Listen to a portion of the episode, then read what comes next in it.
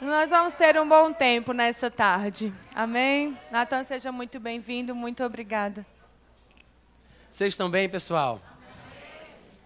Vocês estão com expectativa da palavra de Deus? Graças a Deus. Pai, nós te agradecemos pelo privilégio que nós temos aqui, reunidos em tua presença e no teu espírito, para receber um pouco mais da tua palavra. Palavra que é lâmpada para os nossos pés e luz para os nossos caminhos. Sabemos que a entrada da tua palavra esclarece e dá entendimento. Te pedimos que o teu Espírito Santo, que nos foi dado para que compreendamos aquilo, Pai, que nos deste gratuitamente, fale conosco de forma clara, que possamos compreender a sua mensagem. Te peço, Pai, que tu nos conceda espírito de sabedoria, espírito de revelação, para que os nossos olhos sejam abertos para que entendamos a tua vontade. Pai, te peço em nome de Jesus que cada um dos meus irmãos possa transbordar da forte convicção do entendimento daquilo que tu queres em nome de Jesus que tu me concedas a capacidade de falar aquilo que tu queres da forma que me convém fazer, com graça, clareza, calma, em nome de Jesus Cristo. Quantos podem dizer amém? amém. Quantos podem gritar um aleluia? aleluia. Quantos podem dizer prega, Natan? Ô oh, glória! Meu nome é Natan, para quem não me conhece, Natan Rufino, sou da cidade de Fortaleza, capital do Ceará, no Nordeste brasileiro. Em 1996, eu me mudei para Campina Grande, a segunda cidade da Paraíba, para morar com o pastor Bud Wright, que é o fundador desse ministério e representante oficial do Centro de Treinamento Bíblico Rema aqui no Brasil. Morei com ele dois anos e três meses aproximadamente. E de Campina não voltei mais para Fortaleza, indo apenas para o Rio de Janeiro, onde passei aproximadamente três anos trabalhando no nosso ministério naquela cidade, como diretor do Rema e também vice-presidente da Igreja Verbo da Vida. Lá me casei com Ana, essa moça bonita que estava cantando aqui na frente, e voltamos para Campina Grande, onde nós residimos atualmente, de onde viajamos para ministrar a palavra de Deus nos estados brasileiros, nas nossas igrejas, em outras denominações e em seminários abençoados como este de hoje à tarde. Eu tenho muita coisa boa para dizer para vocês. Eu sei que os irmãos já devem ter percebido que eu falo é, um pouco rápido demais. Eu nasci assim, tá, gente? Eu já tentei imitar outras pessoas, infelizmente não tive sucesso. Eu vou prometer que vou falar um pouco mais devagar, vou me esforçar para isso. Quando o Espírito Santo começa a trazer as revelações, eu tenho a tendência de falar rápido, eu não quero perder nada daquilo que ele está dizendo. Eu quero repetir cada coisinha que me vem ao coração. Mas, se eu estiver muito acelerado, eu peço aos irmãos que me deem uma informação, me deem esse feedback. Né? Vocês fazem assim com a mão, ó, como se estivesse num show de hip hop. Vamos treinar, vamos lá, como é que é? Isso. Aí eu vou saber que eu estou um pouco acelerado. Não fique desesperado se você não entender tudo. Cada um de nós aqui está num nível de crescimento em Deus próprio, né? Eu, nós temos um pregador e 200 pessoas presentes, por exemplo. Temos uma mensagem sendo ouvida de 200 formas diferentes. Cada um vai receber no seu nível de conhecimento de Deus, no seu nível de crescimento espiritual, no seu nível de conhecimento da palavra. Então, aprenda aquilo que você puder receber, as coisas que parecerem um pouco complicadas demais, enfia numa gaveta de azeite. Se matricule no Centro de Treinamento Bíblico Rema Brasil. Mas eu tenho certeza que é, vocês serão muito abençoados com uma coisa ou com outra. Mas o assunto predestinação é um assunto controverso, relativamente polêmico, que vem se arrastando no seio da igreja há dezenas e dezenas de anos. Não é um assunto novo, não é uma doutrina moderna, é uma coisa que vem se estendendo desde mais ou menos o que o século IV, desde quando Constâncio, Const, Constantino, em 312, se converteu à autoridade máxima do Império Romano na ocasião, e ele praticamente determinou que, a partir da, daquele dia, a religião oficial do Império Romano seria o cristianismo. Né? E a partir daí surgiram muitas situações que parecem ter determinado a elaboração de uma doutrina, uma doutrina que justificasse a suposta conversão pela coerção divina né? A, a, conversão pela imposição da parte de Deus ou pelo seu representante oficial nesta terra, a igreja cristã. E daí surgiu a ideia da graça irresistível e outras coisas semelhantes. Mas eu quero, primeiramente, pedir aos irmãos um pouco de paciência, porque eu quero ler uma carta que eu sempre uso em minhas ministrações. Provavelmente quem está aqui, que já foi meu aluno, já me ouviu lendo essa carta para vocês, mas eu acho uma carta muito interessante, porque ela trata sobre o tema da predestinação. Foi uma carta escrita por uma amiga minha da cidade de Fortaleza.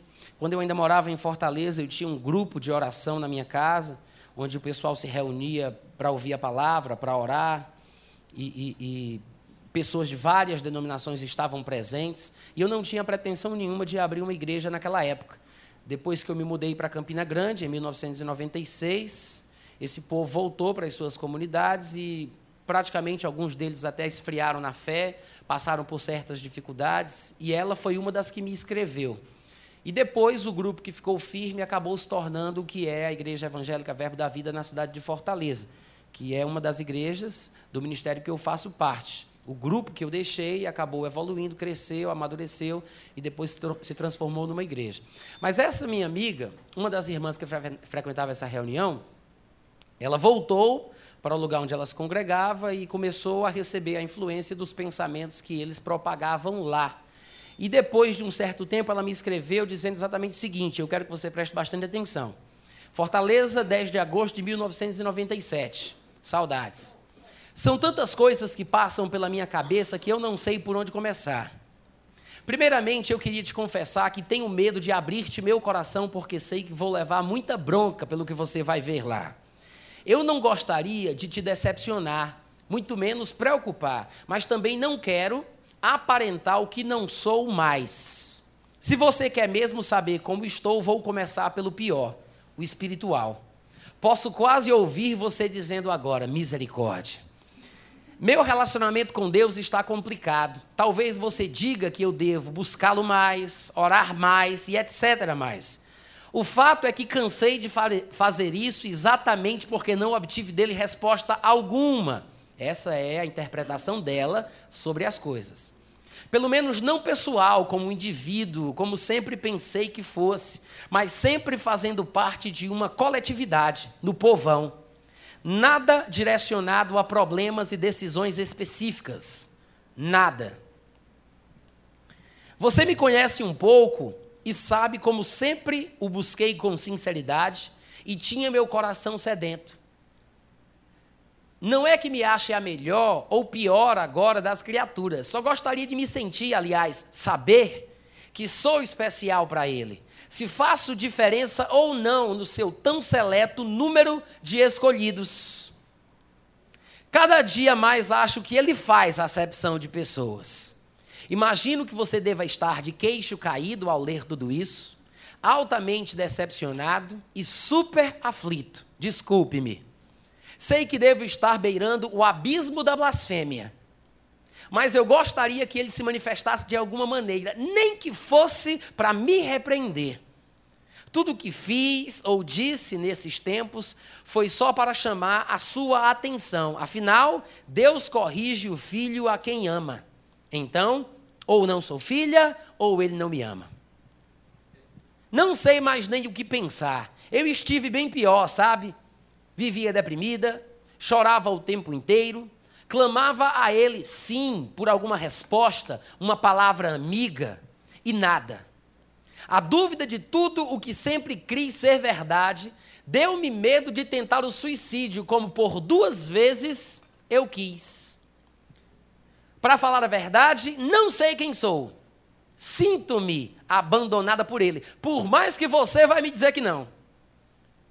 Sinto-me órfão de pai pela segunda vez. Tenho medo de tudo. Acho-me vulnerável. Não precisa, tá? Se for água, muito obrigado, querida. Deus te abençoe e te dê um marido fiel. Sinto-me abandonada por ele, por mais que você vai me dizer que não. Sinto-me órfão de pai pela segunda vez. Tenho medo de tudo. Acho-me vulnerável, não sei no que crer. Acho que no final ele conspira contra mim porque eu me rebelei. E vivo temendo a sua vingança. Se a predestinação existe, como alguns acham, será que eu não fui escolhida para outra coisa e estive insistindo em querer ser parte do povo eleito?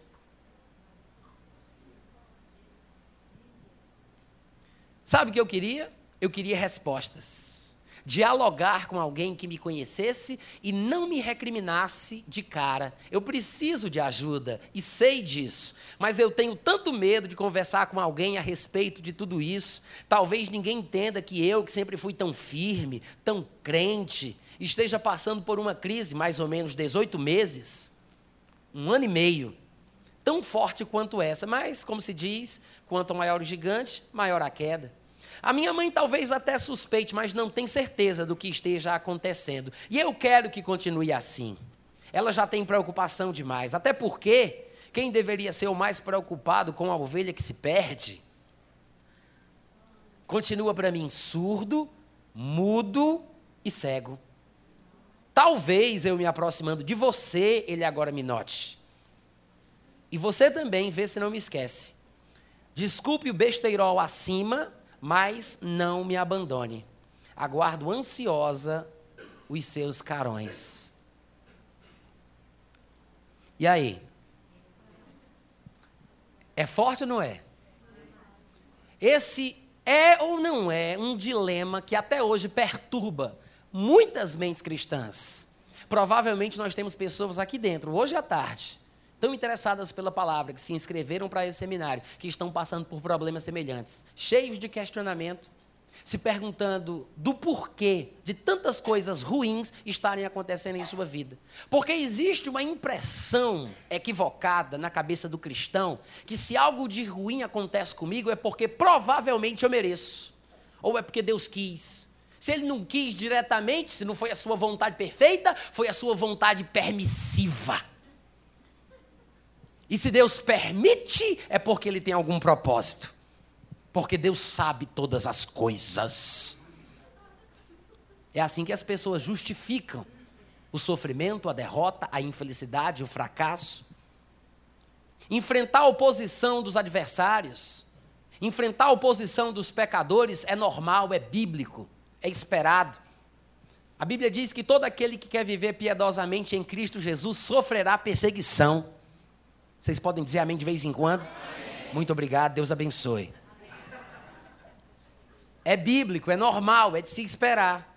Agora, o fato de eu passar por dificuldades não significa que eu estou fora da vontade de Deus.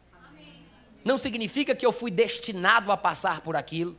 Não significa que Deus queria que acontecesse. Ah, mas Deus não já sabia, irmão Natan. O fato de Deus saber das coisas ruins que acontecem no mundo não faz de Deus o responsável pelo acontecimento só porque Ele sabe. Amém, irmãos? E com a graça de Deus, eu espero poder esclarecer alguns destes pensamentos aos irmãos hoje à tarde. Mas o problema é que muitas vezes também não entendemos o que significa quando dizemos, mas Deus permitiu. Porque nós pensamos, se Deus permitiu, é porque Deus tinha alguma, alguma vontade, algum propósito, algum, algum tipo de, de objetivo com aquilo. E é por isso que surge a ideia da tal vontade permissiva. Né? Porque se Deus permitiu, é porque de alguma forma, em última instância, ele deve ter algum plano. Senão ele não permitiria. E alguém poderia pensar, porque se Deus não permitisse, não aconteceria, não é, irmão Natan? Verdade. As coisas só acontecem porque Deus permite. Isso eu concordo. Porque se Deus não permitisse, não aconteceria. Mas a questão é: será que o fato de Deus permitir significa que Ele deseja que aconteça? Significa que Ele projetou aquilo? Significa que Ele está em concordância com os acontecimentos ruins que assolam a humanidade? Irmãos, definitivamente não. Eu posso dar um exemplo para os irmãos, afinal de contas, eu acho que por meio de comparações com coisas naturais, nós podemos passar a compreender verdades espirituais. Amém, gente? Mas vamos supor que eu esteja num determinado banco para depositar muito dinheiro. É só um exemplo, minha querida. Calma, meu amor. É minha esposa, gente. Vocês devem compreender isso.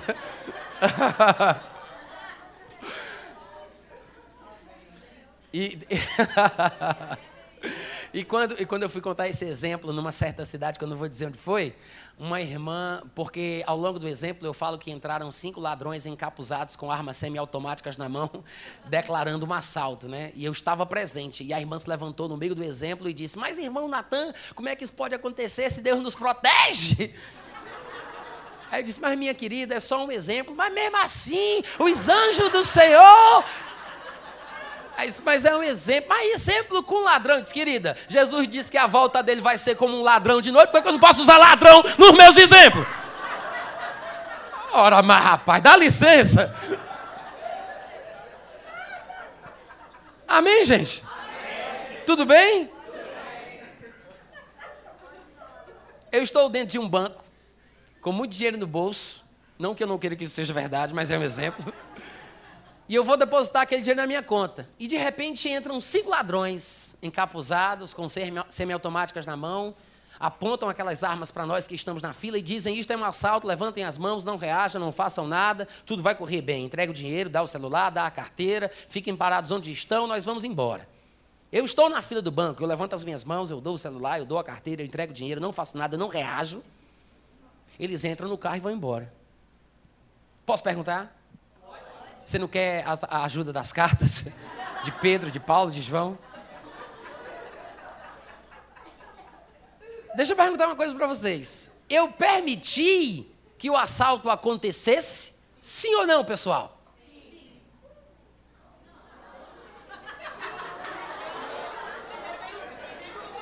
Tá, tá bom, vai. Trabalho de classe, trabalho de equipe. Pergunta aí uns para os outros aí. O que é que tu acha? Pergunta aí.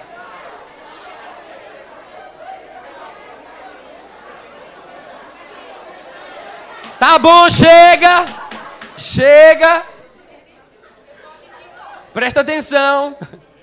Presta, se ficar muito difícil, eu vou aconselhar tirar no paro ímpar. Mas eu quero dizer, irmãos, que muitas vezes o nosso problema é exatamente isso. E eu jogo essa batata crente no meio do povo, porque eu sei que vai gerar esse burburinho. Porque a nossa ideia da expressão Deus permitiu ou Deus permite está associada ao conceito de vontade, propósito interesse, planejamento. E é por isso que quando eu falo desse exemplo dizendo eu permiti ou não, as pessoas ficam em dúvida. Agora para para pensar, no exemplo que eu dei, eu disse: os ladrões ordenaram que nós levantássemos as mãos, eu levantei. Os ladrões disseram: entregue a carteira, eu entreguei. Dei um celular, eu dei. Não reajam, eu não reagi. Fiquem parados onde estão e tudo vai correr bem e nós vamos embora. Eu fiquei onde eu estava, na minha. Os ladrões foram embora e eu pergunto para vocês: no exemplo que eu citei, eu permiti ou não permiti que o assalto acontecesse? Claro que eu permiti, gente, claro. Eu dei a carteira, eu dei o celular, eu levantei a mão, não falei nada, eu fiquei parado. É claro que eu permiti.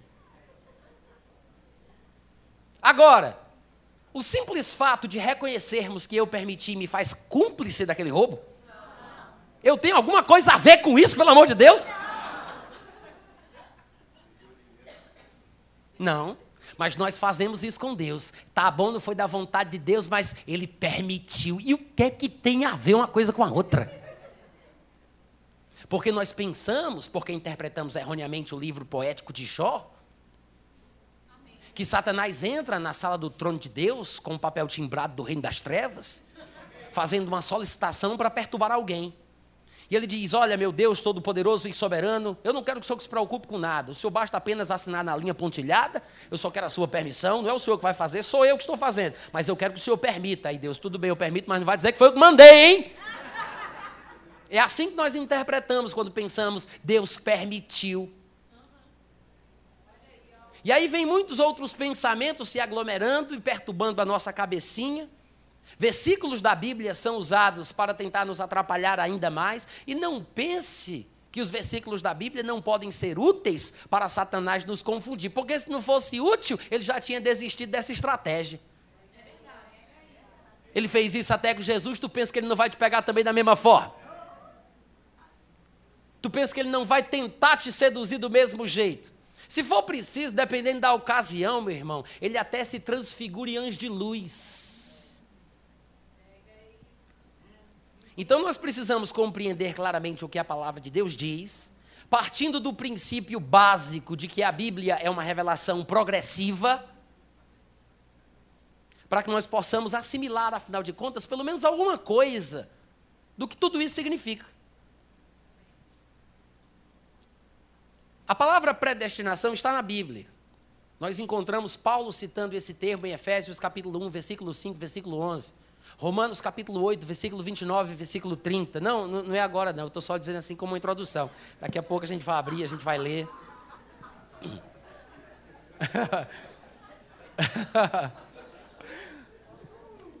Efésios 1, 5 e 11, se quiser anotar, tá bom? Romanos 8, 29 e 30. Efésios 1, 5, 11, Romanos 8, 29 e 30. Paulo usa esse termo nestes versículos que eu citei. Agora, a interpretação de Paulo para a predestinação é completamente diferente desse conceito fatalista, determinista, de que Deus é quem decide quem vai para a igreja, quem vai para o mundo, quem vai para o céu, quem vai para o inferno. É diferente deste pensamento. A ideia da predestinação, como nós a conhecemos, em seu sentido equivocado, errado, é que todas as pessoas estão destinadas ao inferno, porque são pecadoras e merecem isso, porque o pecado de Adão, de alguma forma, foi transmitido biologicamente à próxima criança que vai nascer. É assim que as pessoas interpretam, como se o corpo e o espírito de cada novo ser humano viesse dos pais pecadores. E eu me pergunto por que nunca pararam para pensar: será que os pais evangélicos não geram espírito já nascido de novo? Foi só um pensamento alto. Mas as pessoas pensam assim, esse é o pensamento agostiniano, né? Aurelius Augustus foi o criador da doutrina da predestinação, como nós a conhecemos, e que foi divulgada por um monge francês chamado João Calvino. Mas Agostinho, filho de Mônica, considerada a Santa Mônica na Igreja Apostólica Católica Romana, foi o teólogo talvez mais inteligente que a Igreja Católica já viu. Mas ele misturou pensamentos maniqueístas, donatistas, com o pensamento neoplatônico. Misturou tudo isso dentro do cristianismo e chegou a essa conclusão da predestinação, de que todos os homens estão destinados ao inferno. E que se os homens recebem o que merecem, a punição eterna, Deus não tem nada a ver com isso. Se Deus permite e deixa que eles recebam o que merecem, é injustiça da parte de Deus? Claro que não, porque o homem vai receber o que merece. E se Deus quer usar a sua misericórdia para salvar alguns, é injustiça da parte de Deus? Claro que não, porque ele está demonstrando a sua bondade, ele está salvando e não punindo. Os que vão ser punidos são punidos pelo seu pecado, os que são salvos são salvos pela sua misericórdia. Mas em nenhuma das duas coisas existe injustiça da parte de Deus. É assim que eles defendem a ideia. Então, a quem Deus salva, amém, graças a Deus, louvamos a Deus por isso. E a quem Deus não salva, a pessoa simplesmente está indo para o seu destino que ela mesma plantou. Irmãos, tem tanta coisa errada dentro dessa ideia, sabe? Tem tanta coisa equivocada, antibíblica e perigosa, que ferem princípios elementares da palavra de Deus a respeito da criação do homem, o fato de Deus ter feito o homem à sua imagem e semelhança, uma duplicata em espécie da sua própria categoria, livre em seu arbítrio, em seu julgamento, em seu juízo, em suas faculdades racionais, no seu poder de escolha. E passagens tão elementares da Bíblia, como, por exemplo, Deus amou o mundo de tal maneira que deu seu único filho para que todo aquele que nele crê não pereça, mas tenha vida eterna. Deus não amou os judeus, nem mesmo os evangélicos ou os predestinados. Deus amou o mundo. A Bíblia diz em 1 João que o derramamento do sangue de Jesus Cristo é para a propiciação não somente dos nossos pecados, mas também para a purificação dos pecados do mundo todo. A Bíblia diz que por uma pessoa boa pode ser que alguém se anime a morrer, mas Deus prova o seu amor para conosco pelo fato de Cristo ter morrido por nós quando ainda éramos pecadores. Olhe lá que por uma pessoa boa pode ser que alguém se anime a morrer. Mas Deus prova o seu amor para conosco pelo fato de Cristo ter morrido por nós quando ainda éramos pecadores. Isso quer dizer o quê? Quem ainda é pecador, tem também o mesmo direito da salvação, da cura, libertação, segurança, preservação e perfeição que Deus destinou a todos os que já estão aqui. E não podemos, irmãos, sequer ter a síndrome do filho mais velho, irmão do filho pródigo. Porque quando nós começamos a falar sobre o amor de Deus pelas pessoas que estão lá fora, deixa eu ser mais claro para você entender o que eu estou dizendo. Quando eu começo a falar sobre o amor de Deus pelo macumbeiro, pela prostituta, pelo traficante, as pessoas começam a se indignar, procurando desculpas teológicas para dizerem que nós somos melhores. Nós somos especiais. Usando até expressões bíblicas, somos um povo de propriedade exclusiva de Deus. E com argumentações semelhantes, as pessoas começam a desprezar o valor que o ser humano tem, só porque está no mundo, só porque está perdido, pelo qual Jesus Cristo morreu. É como a história do filho pródigo ou do pai que ama muito. Porque quando o filho pródigo volta para casa, que o pai se alegra, manda colocar um anel em seus dedos, manda vestir-lhe com uma roupa, sandálias para os seus pés, o filho mais velho fica indignado. Ele diz: Meu pai, esse teu filho largou a casa, levou sua parte da herança, gastou tudo que tinha, fez tudo que não devia fazer e agora volta e tu se alegra com ele, faz uma festa, faz um banquete. Eu estou aqui te servindo o tempo todo, nunca saí de casa. Você nunca me deu um galeto com a Coca-Cola para eu festejar com meus amigos. Aí o pai diz o que para ele? O teu filho, esse, esse meu filho, teu irmão, estava perdido, mas foi achado. Estava morto, mas reviveu. Convém se alegrar, convém festejar a volta dele para casa. Aquele que está na casa, tudo que o pai tem é dele. Mas nós somos como o filho mais velho que não conseguimos enxergar o mesmo amor que o pai tem pelos de fora, por ciúme, por inveja ou falta de esclarecimento, falta de maturidade da nossa parte. Mas todos os homens, irmãos, todos os homens são considerados iguais diante de Deus. Ou você não lembra que a Bíblia diz que Deus não faz acepção de pessoas? Jesus disse: Deus ele faz o sol nascer sobre os bons e sobre os maus. Deus envia a sua chuva sobre os justos e sobre os injustos. Porque Deus não faz exceção. Todos os homens são iguais para Deus. Cada um experimenta aquilo que ele mesmo planta, mas para Deus todos os homens são merecedores. Todos os homens são dignos de receber por meio de Jesus Cristo. Se Jesus Cristo fez o que tinha que ser feito para a redenção humana, irmãos, todos quantos receberem serão abençoados. A Bíblia diz em 1 Timóteo, capítulo 2, versículo 4, que Deus deseja que todos os homens sejam salvos e cheguem ao pleno conhecimento da verdade. Você já parou para pensar que a Bíblia diz que Deus deseja, Deus quer é da vontade dele que todos os homens sejam salvos, não é os predestinados, os judeus, evangélicos. Deus quer que todo mundo se salve. Agora, só porque Deus é quem está querendo, será que vai acontecer? Claro que não. Mas às vezes temos pensamentos errados, achando que se for da vontade de Deus, não tem como não acontecer. Porque tudo que Deus quer, acontece. É assim que nós imaginamos as coisas. Mas, gente, para para pensar. Se Deus deseja, é porque é possível que todos sejam salvos. Mas Deus é amor. E a Bíblia diz que o amor não se conduz inconvenientemente. É do interesse de Deus abençoar todos os homens? É do interesse de Deus que todo mundo seja salvo? Sim, é. Mas Deus, por ser amor, não busca os seus próprios interesses. Deus não vai abençoar o ser humano por cima de pau e pedra. Deus não vai salvar a humanidade na marra.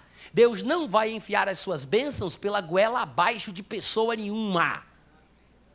Diga amém. amém.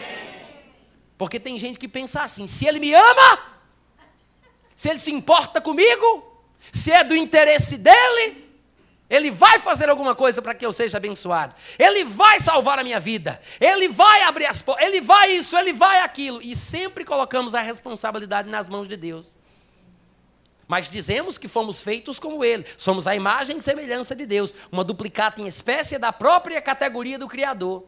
Isso quer dizer, irmãos, que se eu sou como Deus, esperar que Ele faça alguma coisa para mudar a minha vida é hipocrisia. Porque se eu creio que sou como Ele e não faço nada, por que, que eu penso que Ele fazendo a coisa vai mudar? Alô?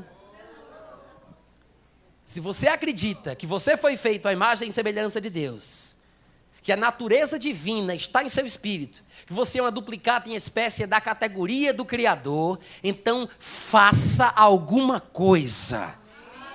E o poder de Deus há de se manifestar.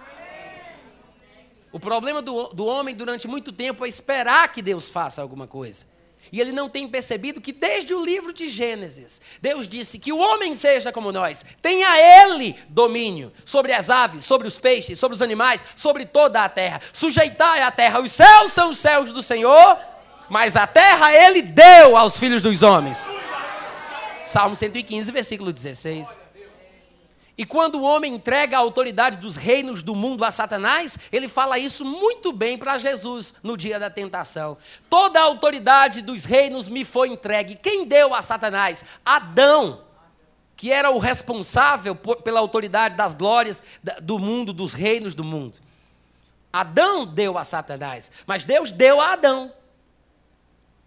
Amém, irmãos? Amém. O homem era o responsável, o homem tinha capacidade espiritual de dominar, de controlar, de decidir, de fazer, de ir além. Deus quis que o homem fosse assim. É uma tolice imaginar que seria da vontade de Deus que o homem estivesse eternamente cuidado por ele e carregado em seus braços divinos. Nós podemos examinar, irmãos, na, nas coisas do dia a dia, do mundo natural. As coisas que existem nesse mundo natural, eu creio que são paralelas com as verdades do mundo espiritual. E nós podemos examinar verdades do mundo do espírito, vendo as coisas que acontecem no mundo natural. Na criação de um filho, por exemplo, qual é o pai que se alegra em carregar o seu filho de 37 anos de idade no braço só porque ele o ama? Você vai para um culto no domingo à noite? Você vai para um culto no domingo à noite, aí chega lá o rapaz barbado, de cabelo no peito, todo engravatado, carregado nos braços. Todo mundo olha com compaixão, puxa vida, ele deve sofrer de alguma enfermidade, talvez tetraplégico, paraplégico, não sei. Aí o pai chega na cadeira da frente, solta o menino, ele começa a pular na hora do louvor. Aí o pessoal olha e diz: que, que é isso, meu Deus? Aí depois o pessoal chega e diz: Mas você não tem nenhum problema? Não tem alguma paralisia? Mas não. E por que seu pai lhe trouxe nos braços? É porque ele me ama. Não é ridículo? Mas por que, que a gente está querendo que Deus faça isso conosco? O pai tem alegria de, em determinado momento do seu crescimento, no crescimento do seu filho, soltar o menino e dizer: Vem pro papai, vem pro papai.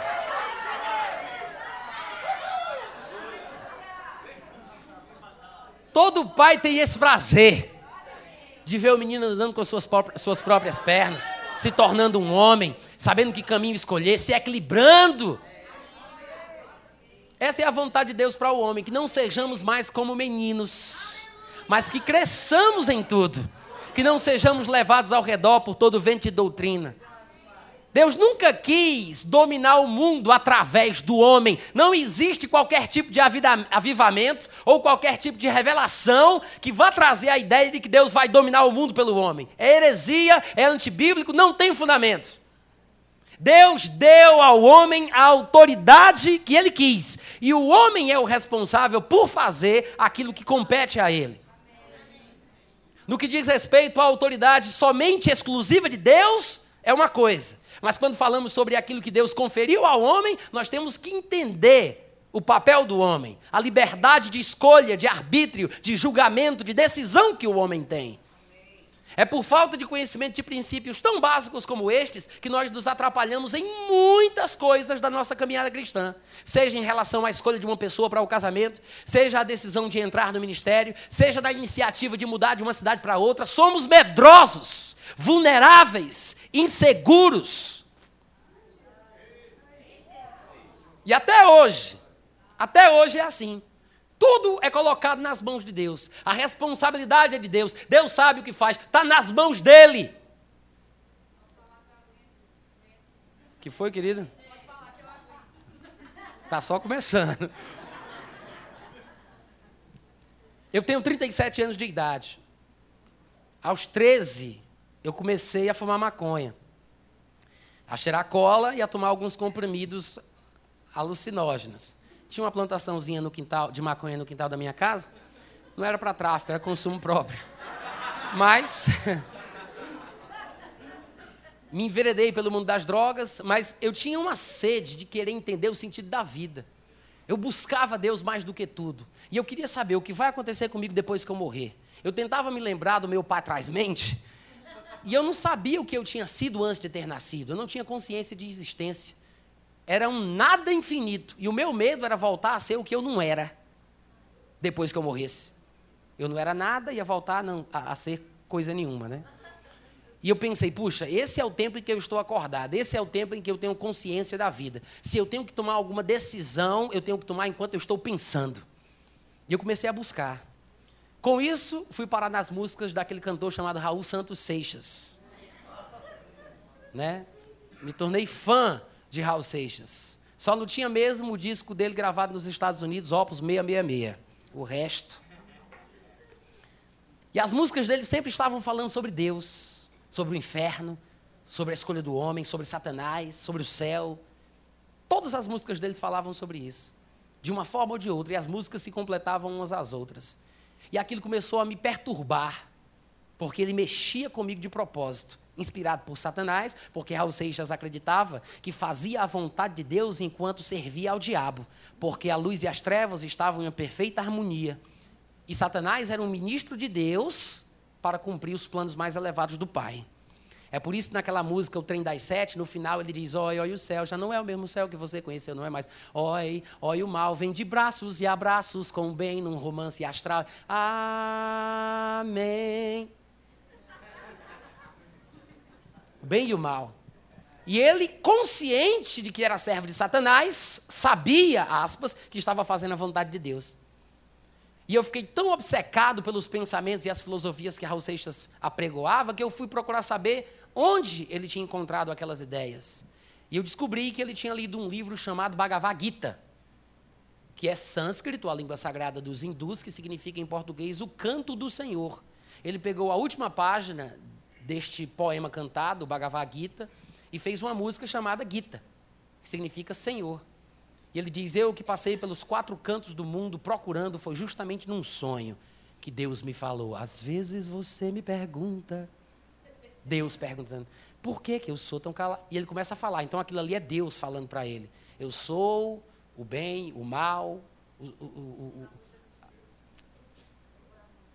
o julgamento, a alegria, a tristeza, a dor. Ele começa a mostrar esse pensamento de que Deus é todas as coisas, inclusive o bem e o mal, né? E eu fiquei perturbado e comecei a mergulhar naquele livro. E eu cheguei numa música de Raul Seixas chamada Judas, que foi lançada no LP Mata Virgem, em que ele literalmente canta o que muita gente dentro da igreja evangélica tem pregado, pensando que está falando uma coisa verdadeira. E na música ele diz, na verdade, a música começa de uma forma bem funesta, assim, né, bem tenebrosa. Aí uma voz como se fosse de um demônio fala assim: Ei, quem é você? Vamos, responda. Aí numa voz doce, harmoniosa, ele fala: Eu sou Judas. De um plano secreto.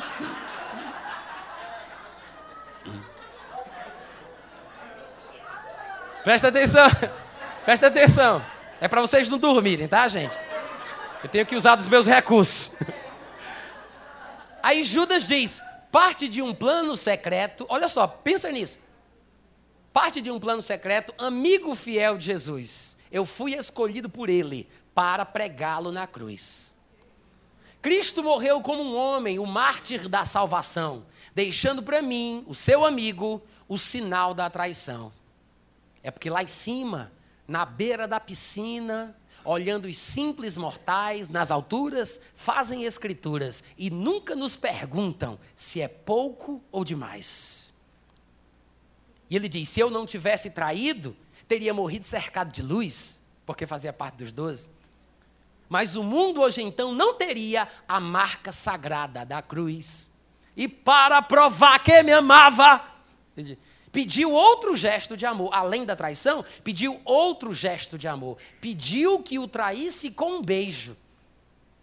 Que a minha boca então marcou é porque lá em cima, na beira da piscina, olhando os simples mortais, nas alturas, fazem escrituras e nunca nos perguntam se é pouco ou demais. Diga, sai para lá, Satanás.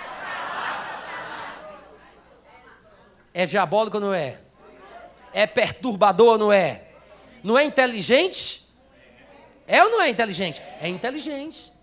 É inteligente. Quem foi que disse que Satanás era burro, idiota, abestado? Quem disse isso?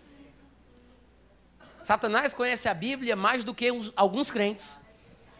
Você vê que quando alguns demônios se manifestavam, eles diziam a Jesus: Eu sei quem és, és o Santo de Deus. Quando muitos dos seus seguidores não tinham certeza e deixavam de andar com ele por causa da dúvida. E Satanás dizia: O que viestes fazer aqui? Vieste atormentar-nos antes do tempo? Satanás sabia quem ele era, sabia que tinha um tormento destinado para ele, sabia que tinha um tempo para aquele tormento e sabia que o tempo não era aquele vieste atormentar-nos antes do tempo? Satanás conhece as Escrituras. É por isso que ele as usa para torcer em vários lugares, querida. Calma, com licença. É por isso que ele as usa para confundir as pessoas. Os irmãos estão me ouvindo? Foi isso que ele fez com Jesus, foi isso que ele fez com Eva. Quando ele chegou para Eva, qual foi a abordagem dele? Eu só quero saber o que foi que Deus disse. Eu só quero saber o que foi que Deus disse. Eu sou tão engraçado assim? Eu só quero saber o que foi que Deus disse. E ela falou equivocadamente o que Deus tinha falado e ele percebeu que ela não estava segura. Porque Eva disse, ele disse que eu não posso tocar, nem comer. Não, Deus não disse que não podia tocar. Ele só disse, não comereis, mas disse, eu não posso pegar, nem comer, nem. Satanás percebeu a vulnerabilidade dela. Quando ele chega para Jesus, ele faz a mesma coisa. Está escrito. Está escrito. A Bíblia diz. É assim que ele faz, gente. Como um ser inteligente, ele faz o que nós faríamos. Quando eu quero matar um determinado roedor, um rato, o que é que eu faço? Eu coloco uma ratoeira lá, sem qualquer atrativo, para ele vir colocar a cabeça e desarmar a bicha? Não. Eu coloco a ratoeira com um bom pedaço de queijo dentro, que chame a atenção, que o atraia. É assim que Satanás faz. Uma meia-verdade causa mais prejuízo do que uma mentira. Os irmãos ouviram o que eu falei?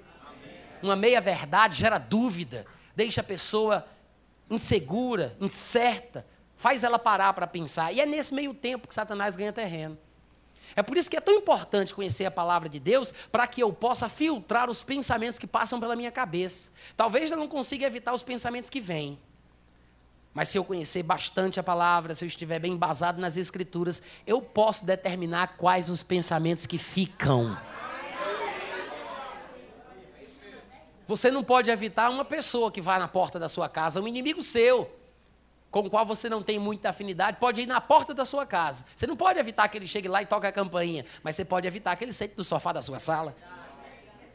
Você não pode evitar que os passarinhos sobrevoem a sua cabeça, mas você pode evitar que eles façam ninho nos seus cabelos. Talvez você não possa evitar que os pensamentos, os pensamentos venham, mas você tem condição, meu querido, de decidir quais os pensamentos que ficam. Precisamos conhecer, é uma necessidade imperativa. Precisamos conhecer a palavra de Deus. Jesus disse em Mateus 22, 29: Errais por não conhecerdes as Escrituras e nem o poder de Deus. Tem um cabo aí dentro da, da, do case da filmadora que dá para colocar na mesa. O Bruno sabe onde é a saída. Tem o um adaptador, tem tudo certinho, tá? Volta para cá, olha para mim. Diga, eu sou filho de Deus. Fui criado à sua imagem. À sua semelhança. Sou uma duplicata. Em espécie. Da categoria dele. E eu posso. E eu vou. Decidir. Com certeza. Com firmeza. Com confiança. Em nome de Jesus. Oh, glória a Deus! Amém, gente? Amém. Aleluia. Você é livre para escolher. Você tem essa capacidade. E não deve ter medo de fazer isso. Fala, Gustavo. Tudo bom, queridão? Algumas pessoas poderiam perguntar, mas e a árvore do conhecimento do bem e do mal? Por que Deus a fez brotar no meio do jardim do Éden? E há quem diga que nem foi Deus que fez a árvore do conhecimento do bem e do mal brotar no meio do jardim. Mas o versículo que diz que ele fez nascer a árvore da vida é o mesmo versículo que diz que ele fez brotar a árvore do conhecimento do bem e do mal. O mesmo versículo, eu não estou falando do mesmo capítulo, o mesmo texto, o mesmo livro, o mesmo versículo. E eu até falei sobre isso aqui quando vim fazer o convite para as turmas do Rema, para esse seminário de hoje à tarde. Mas a presença da árvore do conhecimento do bem e do mal no meio do jardim não é uma prova evidente da injustiça de Deus. Por que Deus colocou a árvore do conhecimento do bem e do mal se ele não queria que o homem pecasse? Se ele não tinha a vontade, o planejamento, a ideia de fazê-lo pecador? Irmãos, a possibilidade do pecado a presença da tentação não faz do homem um pecador. Ser tentado não é pecado. A Bíblia diz: bem-aventurado o homem que sofre a tentação. A Bíblia diz em Hebreus 2,18 que Jesus, naquilo que ele sofreu, tendo sido tentado, é poderoso para socorrer os que são tentados. A tentação, o sofrimento da tentação é um sofrimento voluntário. Para para pensar sobre isso. Porque quando eu sinto vontade de fazer o que eu não devo, eu posso optar por ceder, eu posso evitar por conter. Mas quando eu refreio a vontade de pecar, porque é uma vontade, é um desejo, é uma concupiscência, eu sofro. Não vai dizer para mim que não há sofrimento em resistir à tentação, porque a tentação é a vontade de fazer uma coisa que eu gosto. Satanás não me tenta com cigarro, com bebida, com droga, com álcool, ele me tenta em outra área. A tentação é a vontade de fazer uma coisa que eu gosto. Então, quando eu sofro, quando eu resisto, eu sofro. Mas esse sofrimento, irmãos, é uma bênção para a vida do crente. A Bíblia diz que Jesus foi aperfeiçoado pelas coisas que ele sofreu. Ele foi conduzido pelo Espírito para ser tentado, não para pecar, mas para resistir à tentação, sofrendo enquanto a resistia, para que crescesse espiritualmente. A Bíblia diz que, ainda que ele fosse filho, ele aprendeu a obedecer. Porque enquanto ele estava no céu, em forma de Deus, subsistindo como Deus, ele não sabia o que era ter sono, sede, fome, fome, ele não tinha dedo, unha, sistema nervoso, globo ocular, nunca tinha sido tentado. Depois que ele se torna como homem, ele passa a experimentar tudo isso. Tem sono, sede, fome, até morrer, ele morreu. E veja que a Bíblia diz que está ordenado aos homens morrerem. Uma só vez e vindo depois disto o juízo. A partir do momento que ele deixa de ser Deus e ele se torna filho de Deus, em que ele se torna homem, porque ele sabia o que era o ser humano enquanto estava lá com Deus em espírito, porque um espírito não tem carne e ossos como vedes que eu tenho. Mas quando ele se torna homem, nos dias da sua carne, ele aprendeu coisas com as quais ele nunca conviveu antes. Uma coisa é Jesus ter sabido o que era o ser humano, era ele saber o que era o ser humano, e outra coisa seria ele ser humano. Ele sabia o que era o ser humano, mas ele não, ele não era ser humano. Ele não sabia o que era ser humano. Os irmãos entenderam o que eu falei? É por isso que quando a Bíblia diz que ele era filho, ele teve que aprender a obedecer, porque Deus é o que manda, o servo é o que obedece. Enquanto ele estava com Deus, ele estava na forma de Deus, mas a partir do momento que ele se esvaziou, assumindo a forma de servo, de servo de Deus, ele teve que aprender a obedecer. Deus manda, o servo obedece. Jesus aprendeu a obediência, abrindo mão da sua vontade. Porque ele disse: Eu desci do céu, me tornei homem, adquiri essa natureza humana, não para fazer aquilo que eu quero, aquilo que eu gosto, o que eu sinto vontade. Desci de lá, me tornei homem, não para fazer a minha própria vontade, e sim a vontade daquele que me enviou. O que é que Jesus revela para a gente com isso? Eu tenho de vontade, eu tenho vontade de fazer aquilo que eu não devo. Jesus era como nós, tentado como nós, vontade de fazer o que não devia, mas ele se controlou, ele resistiu. Esse sofrimento, no momento da tentação, que é o controle que o crente exerce para não pecar, é um sofrimento voluntário. Eu posso pecar, se eu quiser, eu posso. Eu posso ir na esquina e fazer alguma coisa errada. Se eu quiser, quantos aqui sabem que se quiserem podem? É possível, dá para fazer. Eu tenho controle sobre o meu corpo. Mas quando eu decido não fazer e sofro a tentação, esse sofrimento eu posso considerá-lo como um sofrimento voluntário. A presença da árvore do conhecimento do bem e do mal no jardim do Éden, irmãos, é uma prova clara da justiça e da verdade divina. Porque se Deus fez o homem, como ele disse que o fez, uma duplicata em espécie da sua própria categoria, a sua imagem e semelhança. Isso quer dizer que o homem era livre para escolher e fazer o que ele quiser. Mas como é que o homem vai saber que isso é verdade se ele só tem a opção de servir a Deus? Se ele não tem a possibilidade de pecar, como é que ele sabe que serve a Deus porque quer e não porque não tem escolha? Eu deixo o pensamento para a meditação da igreja. Irmãos, a árvore do conhecimento do bem e do mal fazia parte de um plano, de um propósito de Deus muito mais profundo do que a gente imagina. Deus destinou o homem, sim, para o crescimento, para a maturidade, para a perfeição, para a glória. E por mais que você não entenda, esse crescimento, essa maturidade só vem por meio do sofrimento voluntário, da resistência à tentação.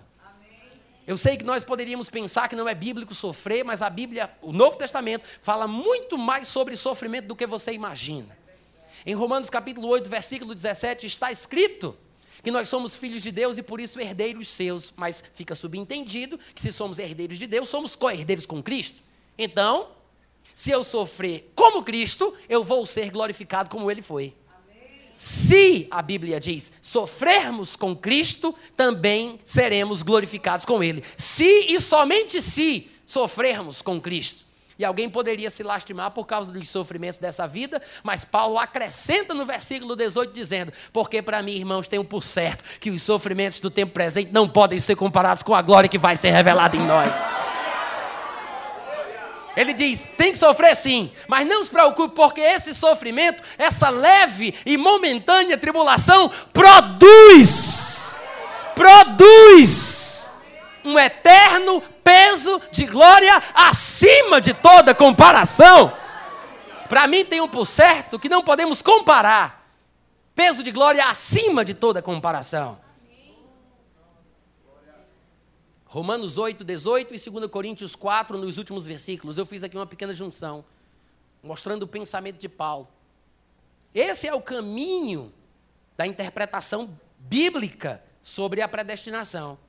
Tanto é que você vai ver que o cume desse argumento de Paulo, de Romanos capítulo 8, é praticamente o versículo 29, quando ele diz que tudo isso coopera para o bem daqueles que amam a Deus mas eu não vou falar sobre isso não, porque é muito empolgante, eu quero deixar isso para o último tempo. Mas eu quero que você entenda que a árvore do conhecimento do bem e do mal não foi colocada por Deus no jardim do Éden para que o homem pecasse. Diga, não é pecado ser tentado. Diga mais uma vez, não é pecado ser tentado. É pecado ser tentado? É pecado ser tentado? É tentado ser pecado? Hum? Presta atenção. Não é permitido continuar. Vão em paz, vocês têm, eu não sei exatamente quantos minutos, dez minutinhos, tá? Para beber água, ir no banheiro, comprar meus CDs, meus livros. Depois vocês voltam. Vão lá, gente.